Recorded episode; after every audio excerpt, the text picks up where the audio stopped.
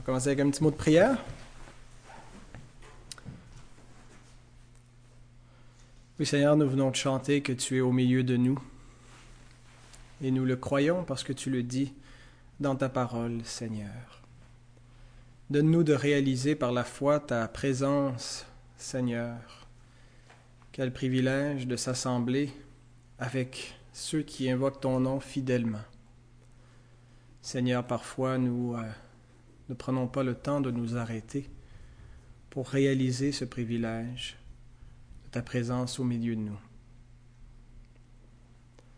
Seigneur, pardonne-nous pour notre façon souvent indifférente de s'approcher de toi. Remplis nos cœurs, Seigneur, de la crainte de ton nom, de l'amour pour ton nom, de la foi en toi, Seigneur, afin que chaque jour nous te servions de mieux en mieux. Que nous n'allions pas, Seigneur, de défaite en défaite, mais de victoire en victoire, de gloire en gloire, que nous puissions nous fortifier toujours plus. Seigneur, tu sais que le combat est difficile, que nous sommes faibles, et nous venons à toi ce soir pour être fortifiés dans notre marche, individuellement et aussi en Église, Seigneur. Tu sais tout ce que nous traversons.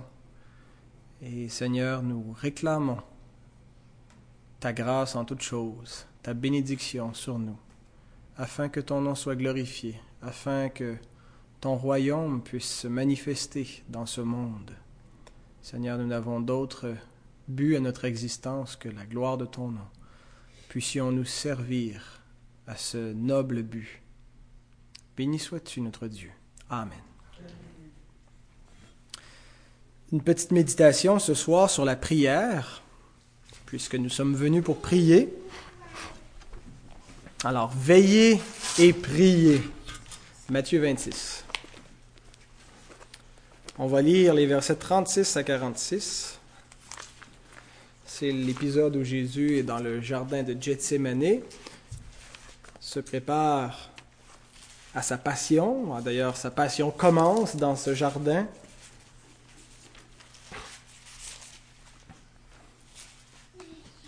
Donc Matthieu 26, à partir du verset 36. Pendant qu'il mangeait, oups, pardon, je vais commencer au verset 26. Verset 36. Là-dessus, Jésus alla avec eux dans un lieu appelé Gethsemane. Et il dit aux disciples, Asseyez-vous ici pendant que je m'éloignerai pour prier. Il prit avec lui Pierre et les deux fils de Zébédée, et il commença à éprouver de la tristesse et des angoisses. Il leur dit alors, Mon âme est triste jusqu'à la mort Restez ici et veillez avec moi. Puis, ayant fait quelques pas en avant, il se jeta sur sa face et pria ainsi. Mon Père, s'il est possible que cette coupe s'éloigne de moi, toutefois non pas ce que je veux, mais ce que tu veux. Et il vint vers les disciples qu'il trouva endormis. Et il dit à Pierre, Vous n'avez donc pu veiller une heure avec moi? Veillez et priez afin que vous ne tombiez pas dans la tentation. L'esprit est bien disposé, mais la chair est faible. Il s'éloigna une seconde fois et pria ainsi. Mon Père, s'il n'est pas possible que cette coupe s'éloigne sans que je la boive, que ta volonté soit faite. Il revint et les trouva encore endormis, car leurs yeux étaient appesantis. Il les quitta, et s'éloignant, il pria pour la troisième fois, répétant les mêmes paroles. Puis il alla vers ses disciples et leur dit, Vous dormez maintenant, et vous vous reposez. Voici l'heure est proche, et le Fils de l'homme est livré aux mains des pécheurs. Levez-vous, allons. Voici celui qui me livre s'approche. Donc, je veux souligner la prière dans ce texte, non pas nécessairement le contenu de la prière de Christ qui euh, se prépare à accepter la volonté de son Père euh, au calvaire. mais euh, plutôt la, prière comme un combat pour se préparer à cette, agonie sur la croix. Et on a une tendance à négliger la prière. La prière, c'est quelque chose d'extrêmement facile à faire, hein, parce que ça demande pas tant d'efforts que cela. C'est pas comme de faire du travail physique acharné. Pourtant, on a beaucoup plus de facilité à faire une journée de travail, euh, faire nos occupations ménagères ou séculières, euh, à travailler dur qu'à prier. On trouverait beaucoup plus pénible l'idée de passer une journée de 8 heures dans la prière que passer une journée de 8 heures d'ouvrage. On fait ça quotidiennement, ça ne nous paraît pas si pénible. Euh, alors même si la prière, c'est quelque chose de très facile physiquement, c'est une des activités les plus difficiles ici-bas.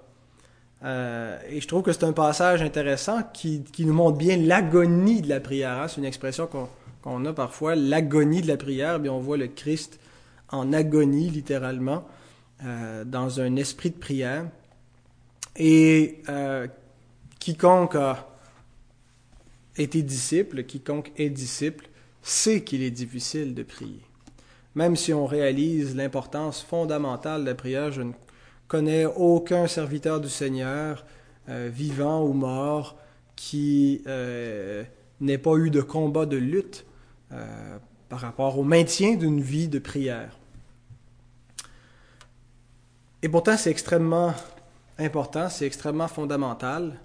Euh, c'est nécessaire pour que nos vies soient fructueuses. Vous vous souvenez de cette illustration que Spurgeon emploie du petit garçon qui observe le monsieur qui coupe son bois avec sa, la, lame de sa hache qui est euh, émoussée, qui, qui, a perdu son tranchant et qui déploie tous ses efforts avec une hache mal affûtée pour couper du bois. Et le garçon lui dit, mais vous devriez prendre quelques instants pour affûter votre hache, monsieur. Et le monsieur lui dit, penses-tu que j'ai le temps?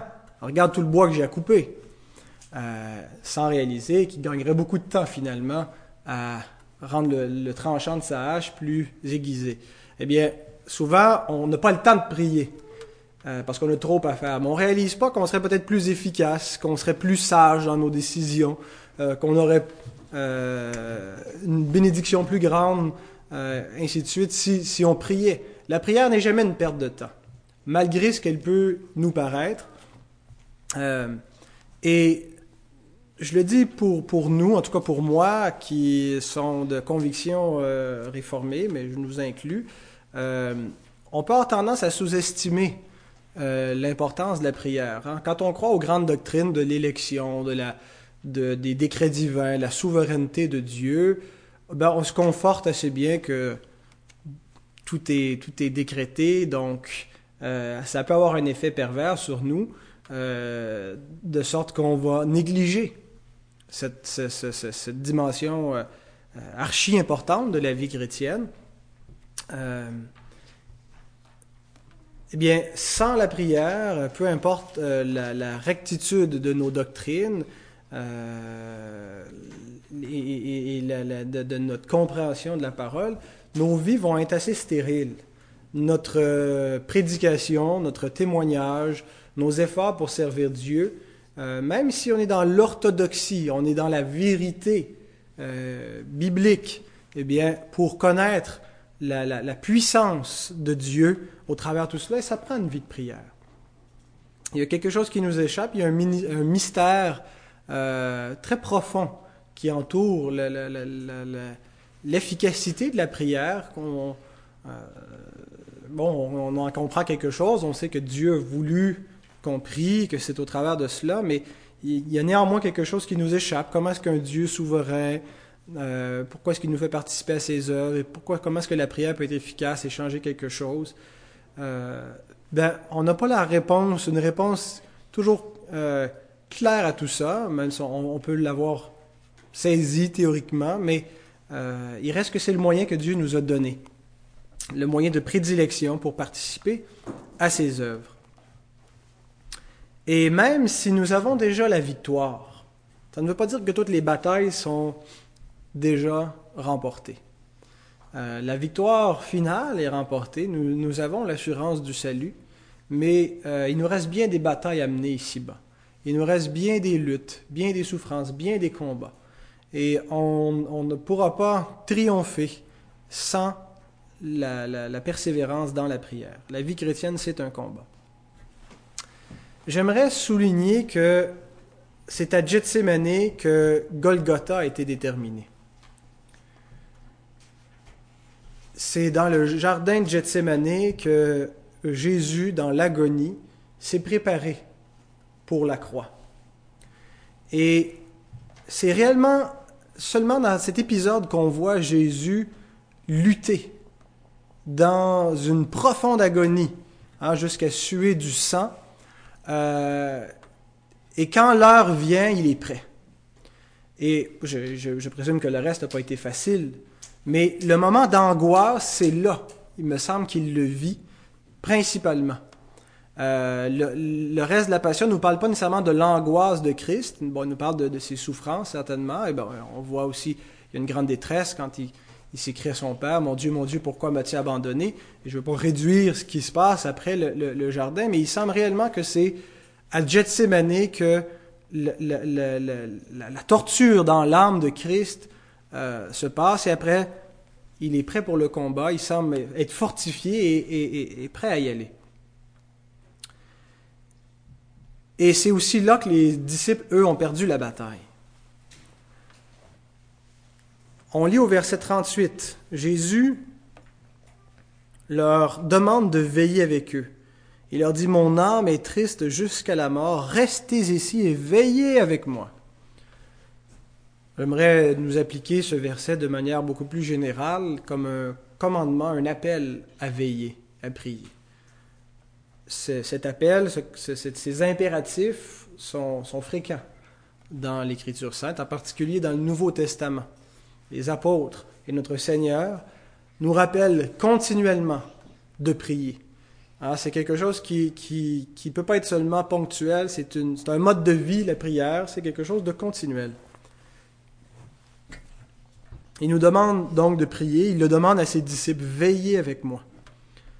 Et donc l'heure est grave, euh, le, jugement va avoir lieu. Mais nous sommes encore euh, spirituellement dans cette nuit. Hein. C'était, au milieu de la nuit, euh, littéralement, mais on a ici une, belle image du combat dans lequel on, est appelé, nous aussi, à lutter. L'Écriture nous rappelle que le soleil ne s'est pas encore levé. Euh, même les, ténèbres se dissipent tranquillement et, la lumière vient bientôt. La nuit achève, mais nous sommes encore dans la nuit. Et qu'est-ce qui arrive dans la nuit? Eh bien, nous sommes fatigués. Nous avons tendance à, vouloir nous assoupir.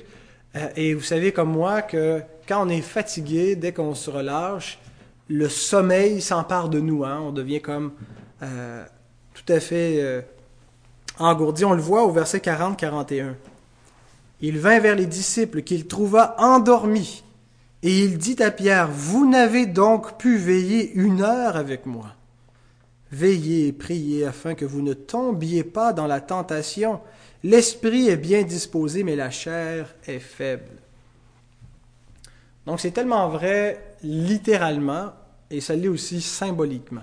Littéralement, euh, quand on est fatigué et on essaie de prier, Hein, on, dit ça parfois, juste au souper des hommes qu'on parlait de ça, des fois de, notre vie de prière, que des fois euh, euh, notre, temps de prière, on, le prend allongé dans notre lit le soir avant de s'endormir, puis on prie dans notre tête, et ça fait pas des, prières très ferventes. Euh, on est rapidement vaincu par le sommeil, ou des fois, moi ça m'est arrivé souvent de me lever plus tôt le matin, des fois peut-être trop tôt, ou si je m'étais couché trop tard, et puis là, de, tout, faire, lutter contre le sommeil, mais c'est tellement... C'est fort, hein? Les yeux veulent pas rester ouverts, on lit la parole, on s'endort, on commence à prier. C'est difficile juste de parler à voix haute, on finit par murmurer, prier dans notre tête, puis on s'endort à genoux. en tout cas. Euh, donc, mais c'est une belle image ici, pour nous montrer la disposition de l'esprit, la disposition de la chair. L'esprit veut. C'est-à-dire que dans notre fort intérieur, dans notre, dans notre âme, il y a ce désir-là de, de, prier, mais euh, il y a une faiblesse réellement au-dedans de nous, euh, dans, notre, dans notre corps, dans notre chair. Euh, et Paul emploie une terminologie qui réfère à des réalités, la même terminologie, mais qui réfère à des réalités différentes. Dans l'Épître aux Galates, par exemple, dans Galates chapitre 5, verset 17. La terminologie de la chair et de l'esprit.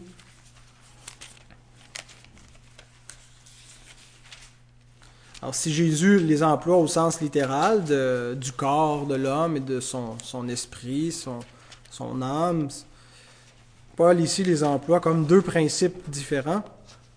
Galates 5, verset 17, il dit La chair a des désirs contraires à ceux de l'esprit, et l'esprit en a de contraires à ceux de la chair. Ils sont opposés entre eux, afin que vous ne fassiez point ce que vous voudriez. Alors donc, si nous ne veillons pas, qu'est-ce qui arrive quand on, arrête de déployer des efforts? On tombe endormi. Hein, quand on, on est fatigué puis on veut rester éveillé, euh, on tombe endormi. Euh, mais c'est, donc c'est quelque chose de, naturel, mais sur le plan spirituel, c'est aussi ce qui arrive. Mais là, c'est beaucoup plus grave. Lorsqu'on cesse de veiller, lorsqu'on cesse de s'entretenir dans le Seigneur, on ne reste pas stable. C'est une erreur que beaucoup font de penser qu'on va juste prendre un certain recul et qu'on va pouvoir maintenir les acquis. Généralement, quand on s'arrête, on ne fait pas du surplace. On recule, on régresse parce que on va à compte courant. Hein. Il, y a, une force exactement comme le sommeil qui est là, prête à nous envahir, à nous engourdir pour nous faire euh, tomber endormis. Et euh, Éphésiens 5, verset 14.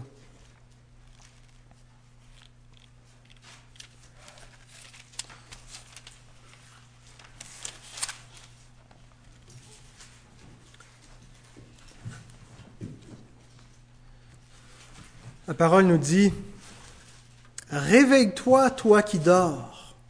Relève-toi d'entre les morts et Christ t'éclairera. Prenez donc garde de vous conduire avec circonspection, non comme des insensés, mais comme des sages. Rachetez le temps, car les jours sont mauvais. C'est pourquoi ne soyez pas inconsidérés, mais comprenez quelle est la volonté du Seigneur. Donc, nous sommes appelés à veiller sur nous-mêmes, sur nos vies, euh, dans notre conduite, à ce qu'on écoute, à notre gestion du temps. Et la seule façon dont on va, euh, par laquelle on va arriver à, être sage, euh, c'est si on est bien réveillé. Et être réveillé spirituellement, c'est en particulier avoir une vie de prière euh, une, vie de prière euh, consacrée, euh, fervente, nous dit Jacques. C'est la prière fervente du juste. La prière fervente du juste, c'est pas juste une prière comme ça qu'on fait ponctuellement en criant. la prière fervente, c'est plutôt l'attitude constante, la, la discipline continuelle qu'on a dans la prière.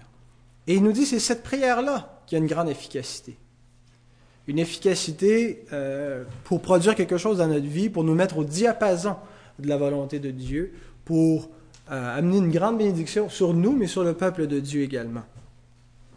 Et rares, rares sont les chrétiens qui ont euh, une, vie de prière fervente. C'est ce à, quoi j'aspire et je, je, ne peux pas dire devant vous ni devant Dieu que j'ai euh, une vie de prière fervente. La ferveur, parfois, a été mieux. D'autres fois, euh, la flamme vacille. C'est un combat continuel, mais j'aspire réellement à avoir cette vie de prière euh, fervente, continuelle. Et si on cesse de travailler comme ça pour prier, eh bien, immédiatement, on se relâche, on s'endort. Et c'est beaucoup plus difficile par la suite de reprendre. On voit au verset 43 Ils reviennent deuxième fois. Ils sont endormis, ils reviennent deuxième fois. Et les trouvant encore endormis car leurs yeux étaient appesantis. Il les quitta et s'éloignant, il pria pour la troisième fois, répétant les mêmes paroles. Le Seigneur les laisse dans leur état, dans leur assoupissement. Ils n'avaient pas pu veiller avec moi. Il les réveille une première fois et puis il les laisse par la suite dormir. Et il y a un passage que je trouve intéressant dans Romains, au chapitre 11, qui nous montre que une façon de d'être jugé par Dieu, c'est parfois en moissonnant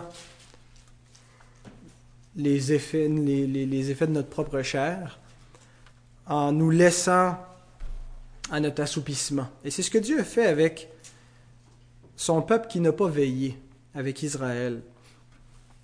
Il dit dans Romains 11 au verset 8, Dieu leur a donné un esprit d'assoupissement, des yeux pour ne point voir et des oreilles pour ne point entendre jusqu'à ce jour. C'est une des conséquences qui peut arriver lorsque on tombe endormi. C'est que le Seigneur va nous laisser dormir. Et euh, nous devrions craindre et redouter cela. Euh, des fois, on voit des gens qui ne fonctionnent plus, qui fonctionnaient, qui ne fonctionnent plus, pour on semble qu'il n'y rien à faire. Ils sont stériles à l'exhortation. La parole ne semble pas porter fruit. Euh, c'est des chrétiens, mais ils semblent retirer aucune joie du salut. Ils sont tombés endormis, puis ils dorment profondément. Prenons garde que cela nous arrive. Parce que l'épreuve va venir. Et on ne sera pas prêt. Verset 45-46, ça termine en disant il alla vers ses disciples et leur dit, Vous dormez maintenant et vous vous reposez. Et certainement, euh, il n'est pas en train nécessairement d'approuver, mais plutôt de... C'est un peu ironique comme, comme affirmation. Voici le reproche, le Fils de l'homme est livré aux mains des pécheurs. Levez-vous, allons. Voici celui qui me livre s'approche. Il ne dit pas, levez-vous et sauvez-vous. Mais il dit, levez-vous et allons.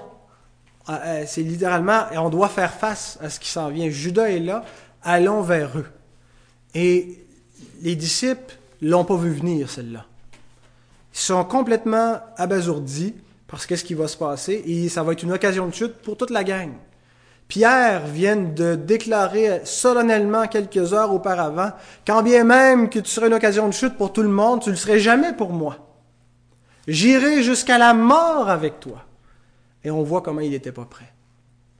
Jésus n'est aucunement surpris par ce qui s'en vient.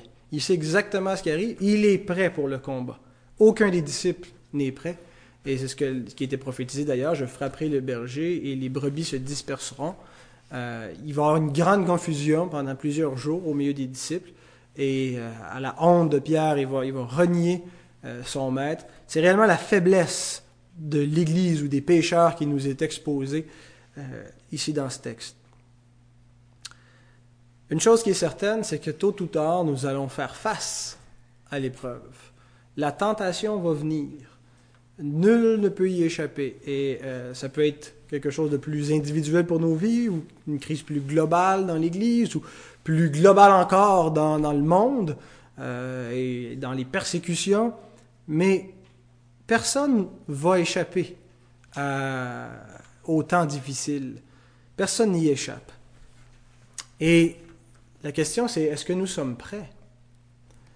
Est-ce que nous sommes capables de faire face aux tentations qui viennent devant nous, aux différentes épreuves? Et on ne peut pas être prêt si on était assoupi. On ne peut pas être prêt si on se fait réveiller en sursaut. Et c'est souvent l'idée qu'on se fait euh, hein, beaucoup de gens, euh, des, croyants, euh, savent qu'ils ne mènent pas la vie qu'ils devraient mener. Et je vais l'étirer le plus loin que je peux l'étirer. Jusqu'à temps, je vais avoir des signes très très évidents que le Seigneur arrive, puis là, je vais changer. Eh bien, ceux qui pensent ainsi vont se faire prendre exactement comme les disciples. Hein, ils se, font prendre en plein milieu euh, de leur sommeil et ils ne sont pas prêts. Et on assiste à un échec monumental de leur part. Alors que le Seigneur nous, nous garde de s'assoupir de la sorte. Je voudrais vous lire euh, un autre passage avant de terminer dans Marc chapitre 13. Une exhortation à la vigilance en lien avec le retour du Seigneur. Marc 13, les versets 31 à 37. Jésus dit, Le ciel et la terre passeront, mais mes paroles ne passeront point. Pour ce qui est du jour ou de l'heure, personne ne le sait, ni les anges dans le ciel, ni le Fils, mais le Père seul. Prenez garde, veillez et priez, car vous ne savez quand ce temps viendra. Et il en sera comme d'un homme qui, partant pour un voyage, laisse sa maison, remet l'autorité à ses serviteurs, indique à chacun sa tâche et ordonne aux portiers de veiller.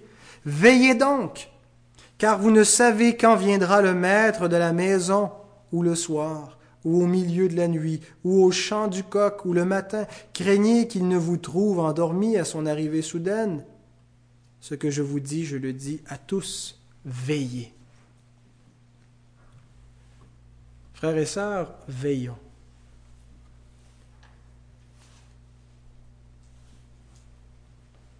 Ne pensons pas qu'on va traverser quelques crises, celles que nous vivons actuellement et tout ce qui peut s'en venir si on ne veille pas. Ne soyons pas satisfaits de, du peu de ferveur que notre assemblée démontre pour la prière. Exhortons-nous les uns les autres, excitons-nous à la piété, à la pratique de cette piété ensemble, dans la prière, dans les veilles, persévérant. Il y a une expression qui revient souvent dans l'écrit, ben souvent, quelquefois en tout cas, l'idée de ceindre ses reins. Si vous tournez un petit peu dans Luc 12, verset 35.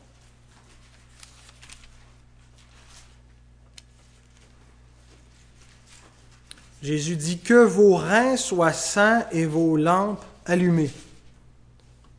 On comprend l'image de la lampe, ça veut dire avoir les reins sains. Alors, ceindre ses reins, c'était lorsque, vous savez, à l'époque, on se promenait avec de, grandes robes, euh, et quand il venait le temps de se déplacer, et surtout si on devait se déplacer plus rapidement, on remontait les, pans de notre robe qu'on saignait autour de notre taille pour éviter de s'enfarger dans, ces grandes robes. Alors, c'était vraiment l'idée de se mettre en mode de marche, en mode de déplacement, pas en mode euh, sédentaire où on s'installe. Et euh, Pierre reprend cette expression dans 1 euh, Pierre, chapitre 1, verset 13, quand il dit que les reins de votre entendement soient sains. Alors, ceindre ses reins, c'est une image, mais pour nous montrer que c'est une, ça s'applique au niveau de l'intelligence. Comment est-ce qu'on rein comment est-ce qu'on ceint les reins de notre entendement? Comment est-ce qu'on, euh, qu'on, applique ça? C'est littéralement d'appliquer la parole de Dieu à nos vies, de la mettre en pratique. Ceindre ses reins par la parole de Dieu, parce que c'est euh, dans Éphésiens 6 au verset 14, ça dit qu'il faut qu'on soit saint de la vérité. On doit ceindre nos reins de la vérité. Alors, la vérité, c'est la parole de Dieu. Et il y a une seule façon de, de, de, ceindre ses reins, c'est en, la mettant en pratique. Mettre en pratique, ça veut dire obéir à Dieu. Et ce que le Seigneur nous dit, c'est veiller. C'est tellement simple, mettre la parole de Dieu en pratique. Ça consiste à veiller. Veiller et prier afin que vous n'entrez pas en tentation. C'est la chose la plus simple. C'est la chose peut-être la plus difficile à faire, mais c'est la plus simple à comprendre. Et c'est réellement ce que nous devons faire. Nous devons le faire individuellement. Et plus nous le ferons, je pense que plus nous serons contagieux.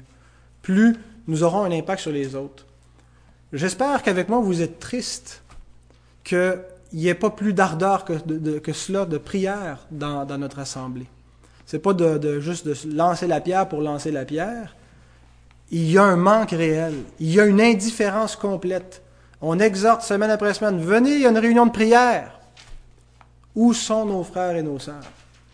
On est conscient qu'il y a des gens qui ne peuvent absolument pas venir, mais je refuse de croire que c'est le cas de la majorité.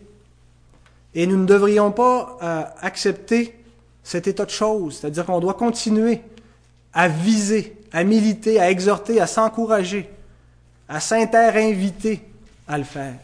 C'est notre devoir à tous. Veillons et prions. Si on ne le fait pas, il y a de grandes chances que notre lampe s'éteigne. Et nous ne voulons pas que notre lampe s'éteigne parce que nous existons pour briller pour la gloire de Dieu. Amen.